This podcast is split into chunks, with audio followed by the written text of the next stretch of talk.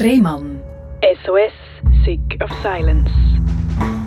Herzlich willkommen bei SRF Virus, herzlich willkommen zu der Sendung Rehmann SOS Sick of Silence. Das ist die Sendung, wo wir über Sachen reden, wo viel zu wenig darüber geredet wird, weil man denkt, ah, ich will nicht eine schwache, kranke, arme sein.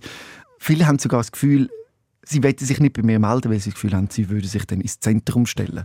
Dabei müssen wir doch voneinander lernen, gerade von Unfällen, von Situationen, die nicht alltäglich passieren. Und so etwas ist der Chill passiert. Chill sitzt mir gegenüber. Und Chill, die Wahrscheinlichkeit, dass das, was dir passiert ist, tatsächlich passiert, ist eins zu einer Million. Genau, ja. Also praktisch unmöglich. Mhm. Wie ein negativer Lottogewinn, sage ich einmal. Erzähl mal, was ist das, was dir passiert ist? Also ich hatte ein Lyell-Syndrom, auch mhm. TEN genannt. Und ähm, das ist so eine krasse Abwehrreaktion vom Körper, wie eine allergische Reaktion auf ein Medikament. Bei mir war es wahrscheinlich ein Schmerzmittel gewesen. Definitiv kommt es dann noch aus. Man hat jetzt mein Blut noch getestet.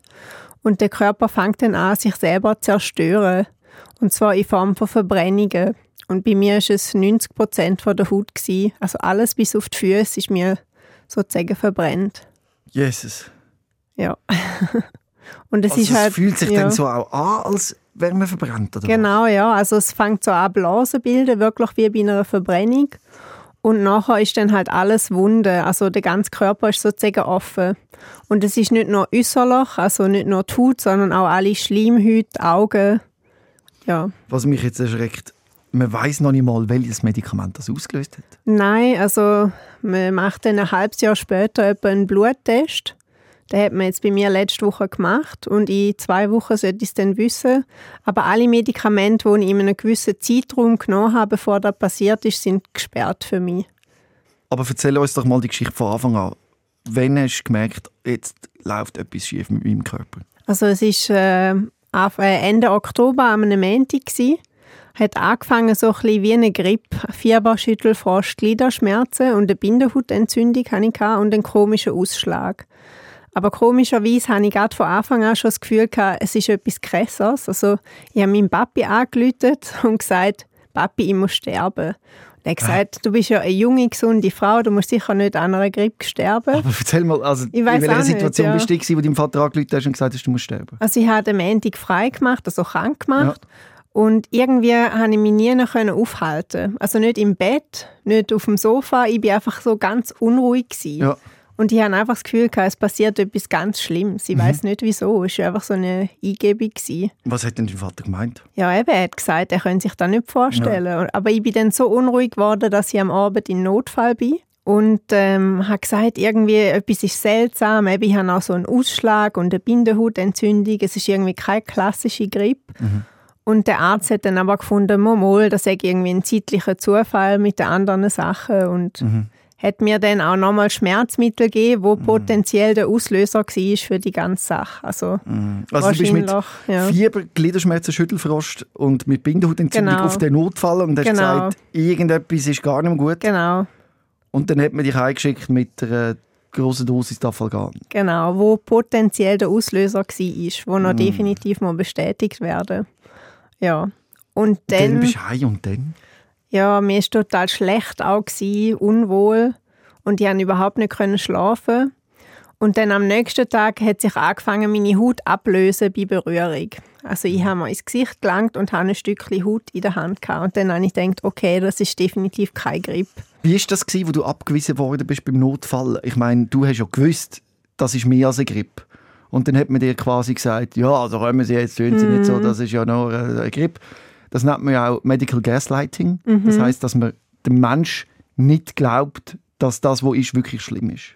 Ja, ich habe ja dort mal auch nicht damit anfangen und Also hast du selber gedacht, wahrscheinlich ist es nicht so schlimm? Ja, ich habe es gehofft, aber irgendwie schon auf dem Weg heim ist mir wieder dermaßen schlecht geworden und es mhm. hat sich einfach nicht, nicht gut angefühlt. Ja. Ja. Und dann hat sich plötzlich Haut angefangen ablösen. Genau, das war am nächsten Tag. Also ich habe mich immer noch ganz schlimm gefühlt, ja. haben wir dann irgendwie mal ins Gesicht gelangt und haben ein Stückchen Haut in der Hand gehabt. Äh. Und dann haben wir das Glück, dass wir einen Freund haben in der Familie, der mal Chefarzt war vom Notfall in mhm. St. Gallen. Und dann habe ich ihm angerufen und gesagt, ich gehe jetzt wieder in Notfall, aber du musst mir irgendwie helfen, dass ich schnell drankomme. Mhm. Weil am Abend vorher habe ich dort irgendwie drei Stunden müssen warten und ich habe gesagt, wenn ich da wieder muss, dann bin ich tot. Oh. Also irgendwie habe ich Also hast du das wirklich gemerkt? Ja, irgendwie habe ich das Gefühl gehabt, jetzt ist es wirklich... Okay. Ja. Und dann bist du wieder im Notfall. Und dann, Genau, also er hat dann angerufen gehabt und dann bin ich wenigstens sofort drangekommen. Leider hat man mich wieder gerade mit Schmerzmitteln vollpumpt, war wahrscheinlich eher kontraproduktiv. Mhm. Das ist der Reflex war. immer am Anfang. Ja, genau. Und dann aber im Verlauf von dem Arbeit ist dann der Chefarzt von der Dermatologie dazugekommen, der das erkannt hat. Und zwar das Lyell-Syndrom Genau. heißt das. Und das Lyell oder auch TEN ist auch so ein Begriff dafür. TEN, wie schreibt man das? Toxische epidermale Nekrolyse. Und TEN ist dann die Abkürzung. Also in verständlichen Worten gesagt, es ist eine akute, schwere und lebensbedrohliche Arzneimittelreaktion auf der Haut. Genau. Und das gibt es normalerweise mit leichten Rötungen Mhm. oder mit leichten Blasenbildungen. Aber bei dir hat es wirklich zu grossflächigen Ablösungen Genau. von der Haut geführt. Wirklich 90 Prozent von der Haut, also alles bis auf meine Füße ist betroffen gewesen. Und ja, man sieht dann einfach irgendwann aus, das ist natürlich den ersten paar Tage später wie ein Zombie. Also überall hat man Wunden. Also man hat das diagnostiziert und dann Genau. hast du gerade müssen, äh, auf Zürich geflogen werden, in die Verbrennungsintensivstation. Mhm, genau, am nächsten Tag hat man mich dann gerade nach Zürich geflogen, weil da können sie gar nicht handeln in St. Gallen im Kantonsspital. Weil es müssen äh, spezielle Vorrichtungen sein. Du musst dir vorstellen, deine ganze Haut ist ja offen und du kannst ja auch keine Kleider mehr anlegen. Das heisst, es müssen ganz spezielle Räume sein, die sind dann auch sehr heiß. Also da ist 30 Grad und dort innen in diesen Verbrennungsintensivstationen. Weil du sonst würdest frieren. Ja, genau, weil du kannst ja keine Kleider mehr anlegen auf der ganzen offenen Haut nachher. Ja, Macht das weh? ja höllisch. Sind Höllenschmerzen. Beschreib das mal. Ja, eben, du musst dir vor, du kennst ja vielleicht eine kleine Verbrennung oder Mhm. so, wenn du mal an einem, keine Ahnung, heißen Tee oder Ja. an einer Pfanne oder so verbrennst. Und da ist halt 90 Prozent von der Haut. Ja, Und dann bist du in der Intensivstation und Genau. was? Bekommst du hast du da gleich noch Schmerzmittel bekommen? Oder wie hast du das ja, ausgemacht? das ist auch wieder ein Abenteuer gewesen. Man hat ja dann nicht mehr genau gewusst, was man mir überhaupt noch geben kann, weil eben ein Schmerzmittel ja potenziell der Auslöser war. Und dann hat man so verschiedene Medikamente an mir ausprobiert. Zuerst halt Morphium, von dem hatte ich sehr starke Albträume. Gehabt. Und nachher hat man Methadon ausprobiert, wo ja äh, bekanntlich eine Ersatzdroge ist. Und von dem hatte ich dann üble Halluzinationen. Gehabt. Also ich hatte das Gefühl, gehabt, mich will jemand umbringen. Ach ja, Und das dann, noch. ja, und dann habe ich mir einen Tag im, wirklich im Delir rein alle Kabel rausgerissen, also alle Infusionen und alles und bin aus dem Bett gekommt. Und meine Schwester hat mich dann so am Boden gefunden. Also ja, es sind einfach auch Weißt du das noch ganz konkret, so wie es jetzt erzählt ist, das sind so Bruchstücke? es sind Bruchstücke. Ja. Also ich glaube, die ganze Zeit ist so schlimm gewesen und Gott sei Dank habe ich dann auch nicht mehr allzu viel Erinnerung an die Zeit. Ja, Drei Wochen bist du auf Genau. dieser Verbrennungsintensivstation ja zum genau. Unispital Zürich. Dreieinhalb Wochen, genau. Und in dieser Zeit hast du auch Augenbrauen verloren, Wimpern, die Haare, Fingernägel. Ja, genau. Also der Körper tut alles abstoßen, was er nicht unbedingt braucht, wahrscheinlich zum Überleben oder als auch als Stressreaktion, da weiß ich nicht genau. Und weil auch deine Schleimhäute von den Augen betroffen waren, hast du nichts gesehen. Genau. Also meine Augen sind auch wie verbrennt und auch innerlich alle Schleimhäute. Also die Speiseröhre, ich konnte nicht mehr können essen. Bin dann künstlich ernährt worden. Das hat auch so mäßig gut geklappt. Die Magensonde ist immer wieder verrutscht und hat immer wieder müssen neu geleitet werden. Hey, wenn du mir eine absolute Horrorvorstellung müsstest zeichnen, dann wäre es das. Ja, so ist es wirklich. Also kannst du dir etwas Schlimmes vorstellen als das? Äh, Nicht, nicht wirklich. Das ist ja also das, also, und das passiert ganz, ganz selten. Genau, ja. Es gibt etwa, keine Ahnung, 10 Fälle pro Jahr in der Schweiz. Vielleicht Immerhin, aber trotzdem, Jesus Maria. Und oh, Mhm. hast du schon, du schon Mitbetroffene gefunden, um Ja, über das genau. reden? Es gibt eine Frau, die ein Buch geschrieben hat. Sie heißt Sandra Pla, Mhm. «Unter die Haut». Und dann kenne ich im entfernten Bekanntenkreis noch mal jemanden, der es hat. Aber es ist schwierig zum Betroffenen finden, aber es ist sehr wichtig irgendwie, weil es ist so ein krasse, krasses Erlebnis, Das dass ist ein Trauma. Ja, und es können wenig Leute natürlich nachempfinden. Klar, die, mein Umfeld ist, ist super und hat sich bemüht und bin ich auch sehr dankbar. Aber es ist irgendwie nochmal etwas anderes, wenn du mit Leuten kannst reden kannst, die das auch erlebt haben.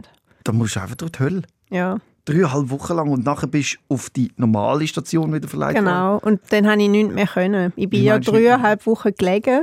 Dann Ah. ist alles vorbei. Du kannst nicht mehr laufen. Also die Muskeln sind komplett weg. Ich konnte nicht mehr können essen.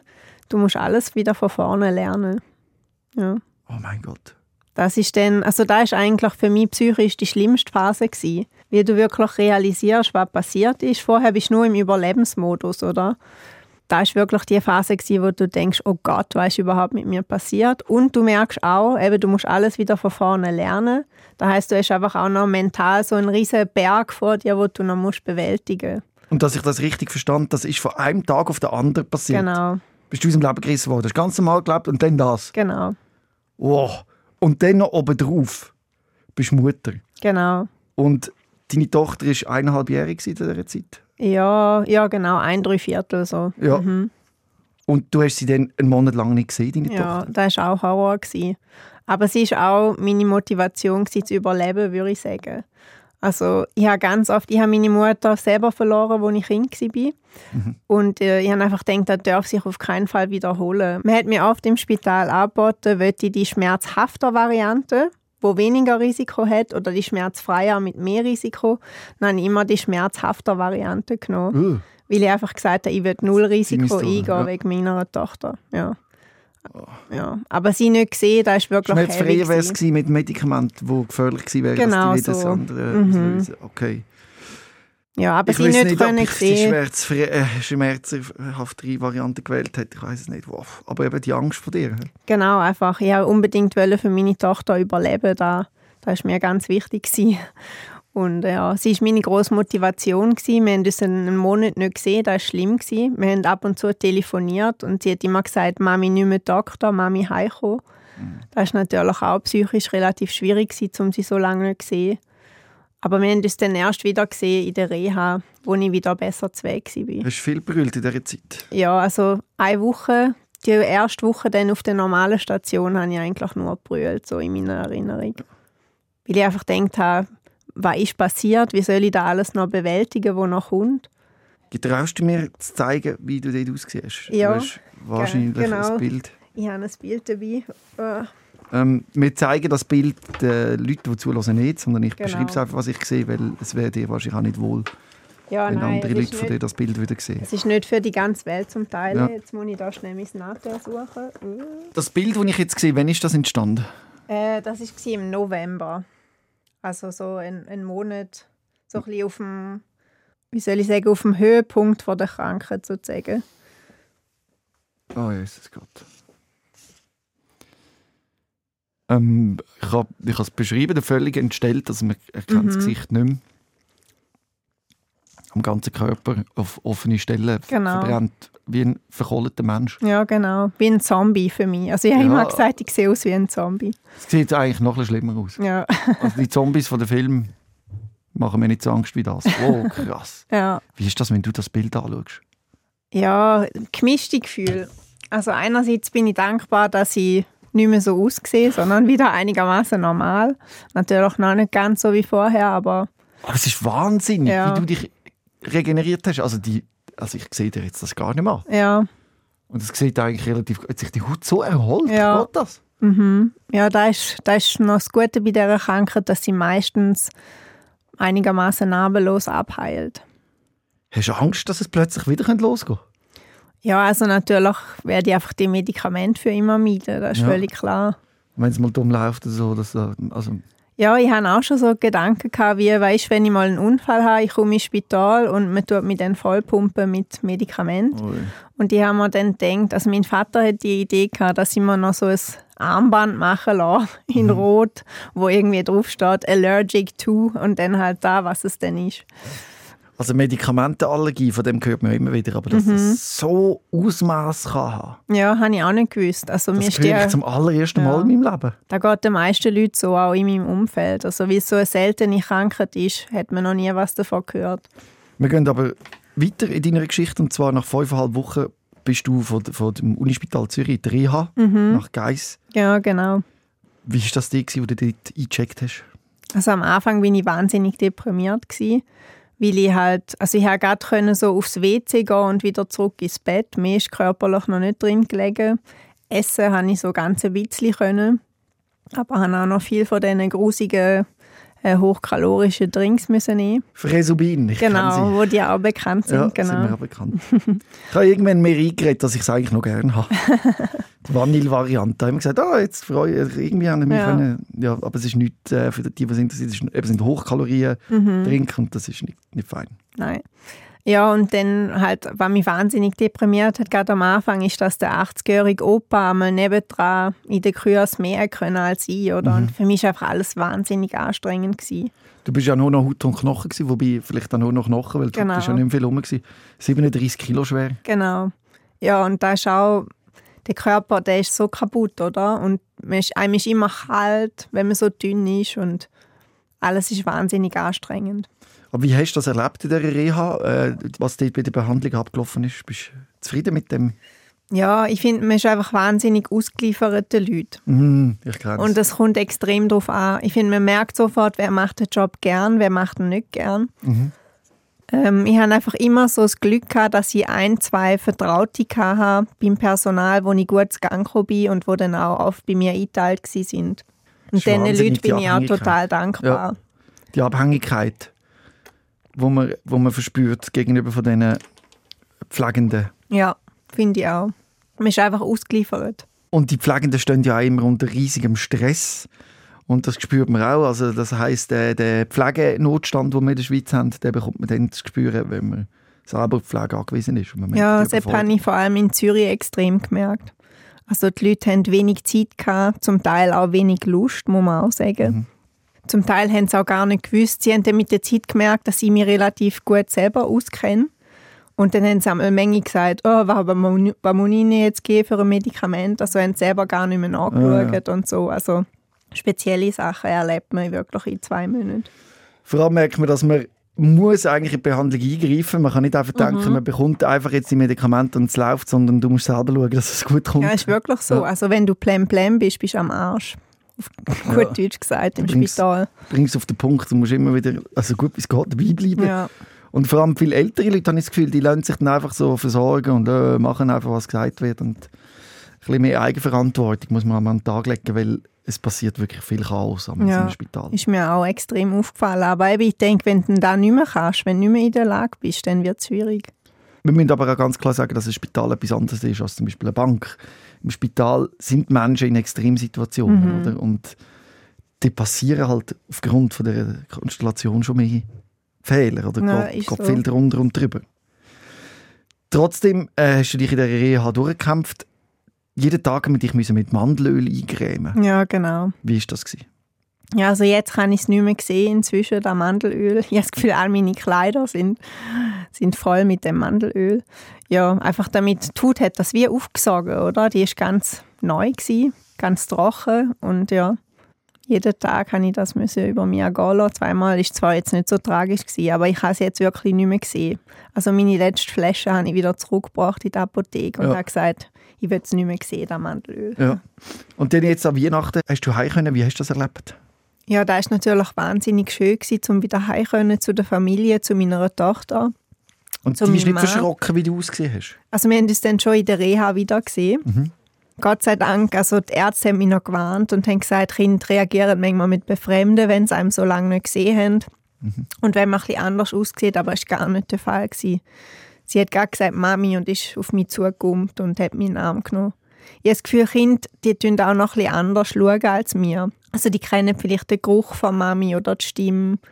Und die sind nicht so, so wählerisch wie mir, wo jetzt finden, oh, ich sehe ein bisschen komisch aus oder so, sondern die schauen noch mehr aufs Wesen der Leute. Ja, Aber es war für sie trotzdem auch ein dramatisches Erlebnis. Gewesen, ja oder? auf jeden Fall. Also vor allem die ersten paar Wochen, wo ich dann wieder daheim war, war sie sehr anhänglich. Gewesen. Hat immer bei mir im Bett schlafen und hat nicht wollen, dass ich weggehe. Und sie hat auch nicht wollen weggehen. Also jetzt ja die Trennungsangst. Ja, sie hat immer das Gefühl gehabt, wenn sie wieder heimkommt, bin ich vielleicht wieder nicht mehr da, Mhm. sondern wieder im Spital oder so. Und wie hat sich denn dein weiterer Weg von der Genesung so gezeigt? Ja, ich bin dann noch etwa einen guten Monat daheim krankgeschrieben und habe dann im Februar wieder angefangen zu arbeiten. Also ich bin Anwältin in einer Bank. Ich wollte einfach so schnell wie möglich wieder wollen ins normale Leben. So im Nachhinein ist es eventuell ein bisschen zu früh gewesen. Also würde ich vielleicht anderen Leuten empfehlen, ein bisschen mehr noch in die Genesung zu investieren. Aber Ja. ja, für mich ist einfach so, ich, vielleicht habe ich auch ein bisschen so tun, als ob das nicht gewesen wäre. Mhm. Also ich wollte einfach so schnell wie möglich wieder in die Normalität zurück. So. Und das wirklich hinter mir lassen.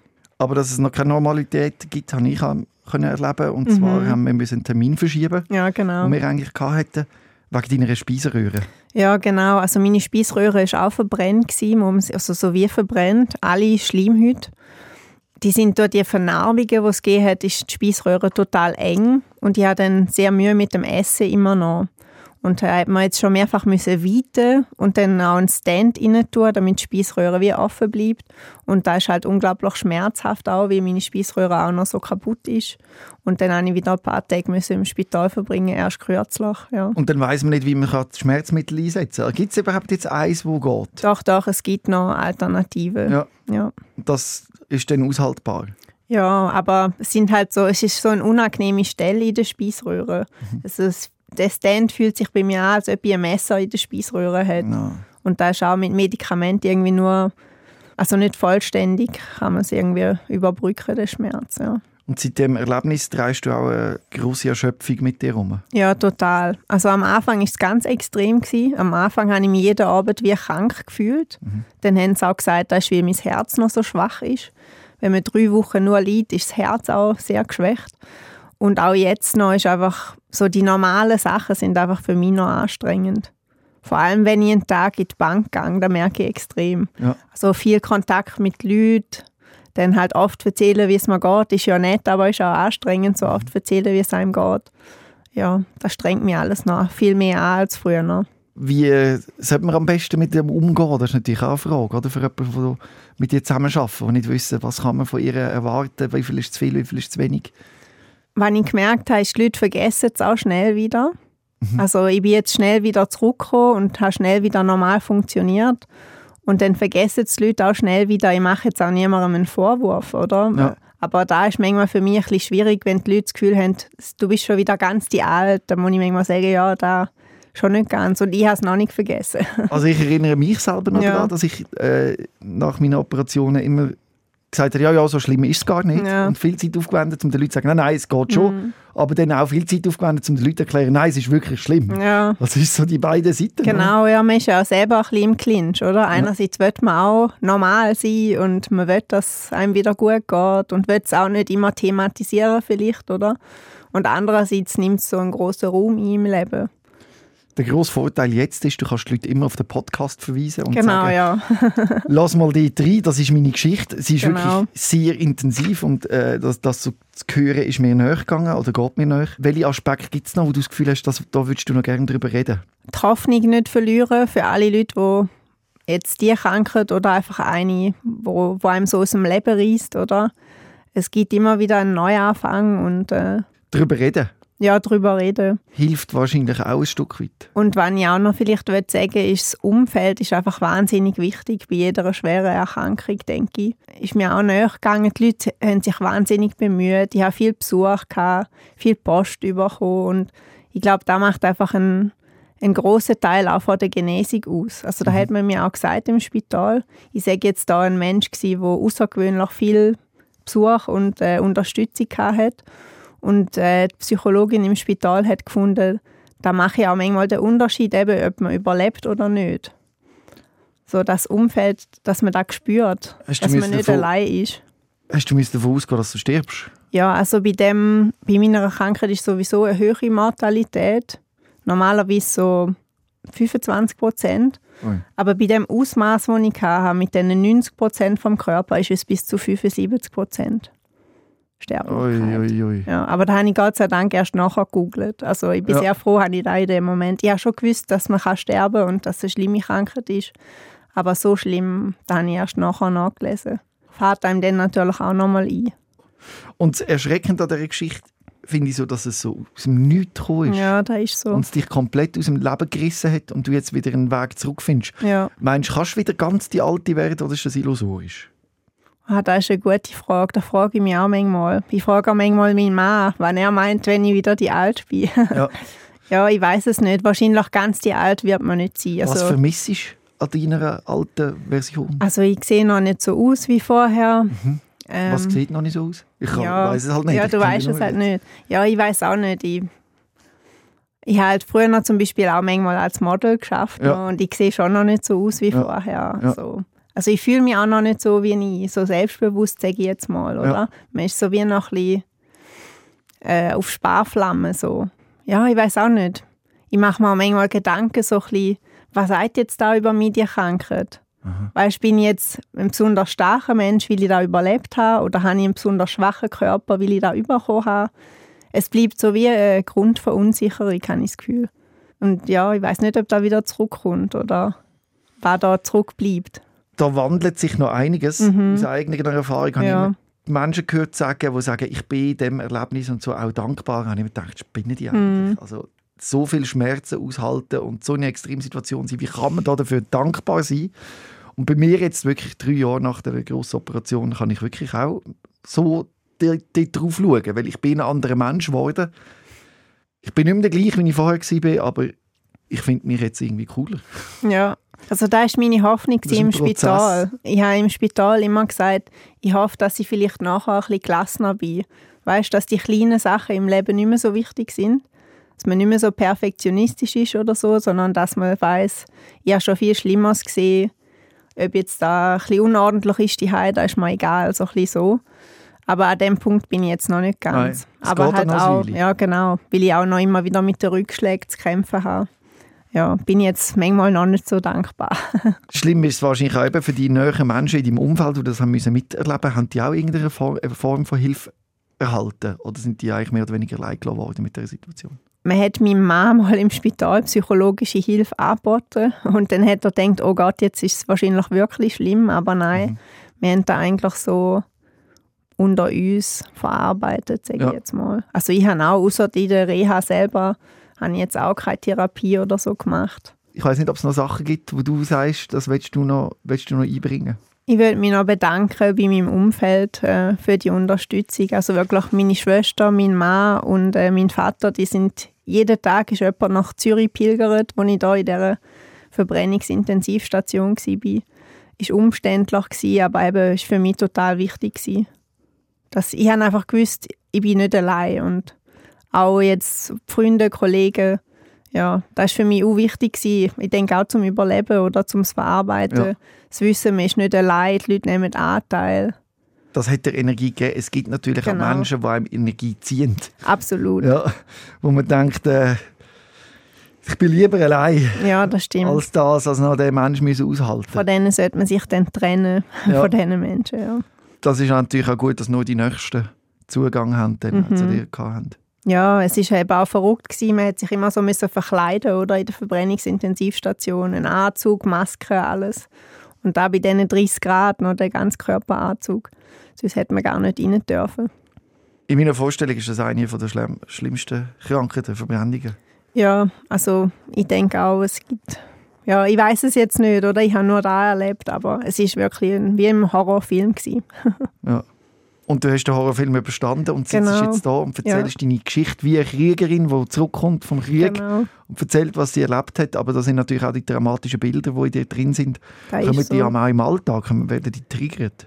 Es geht. Ich bin noch erstaunt, wie gut, dass ich es psychisch weggesteckt habe. Ja. Ich weiß nicht wieso. Irgendwie. Weiß auch nicht. Du hast selber keine Psychi psychiatrische Hilfe momentan Nein. ja. Mhm. und hast es auch nicht vor. Nein, irgendwie Ja. nicht. Irgendwie habe ich es können. Weiß auch nicht wieso. Also, ich habe schon andere Sachen erlebt, wo ich mehr, mehr Hilfe gebraucht habe. Aber Ja. irgendwie, ich weiß auch nicht, gibt einem die Krankheit irgendwie auch die Superpower, zum da, zum da überstehen oder so. Ich Ja. weiß es nicht. Ja. Und dein offener Umgang macht natürlich auch Eindruck.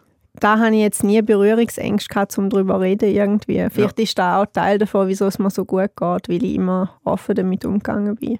Danke, dass du das uns allen zugänglich gemacht hast und deine Geschichte offen mit uns teilt hast. Ja, und wenn es wieder mal einen Betroffenen gibt, der sich melden bei dir oder Ja. man kann auch gerne auf mich zugehen. Ich weiß, es gibt wenig Betroffene und es ist darum schwierig, um sich können austauschen. Ich stehe gerne zur Verfügung. Schreibt mir ein Mail an robin.riemann.srf.ch. Das leite ich dann gerne weiter. Oder wenn du selber mal willst, Gast sein in diesem Podcast, dann schreib mir ebenfalls ein Mail und du kannst mir da deine Geschichte erzählen. Jill, herzlichen Dank. Ja, danke, dass ihr können da sein Rehmann. SOS, Sick of Silence.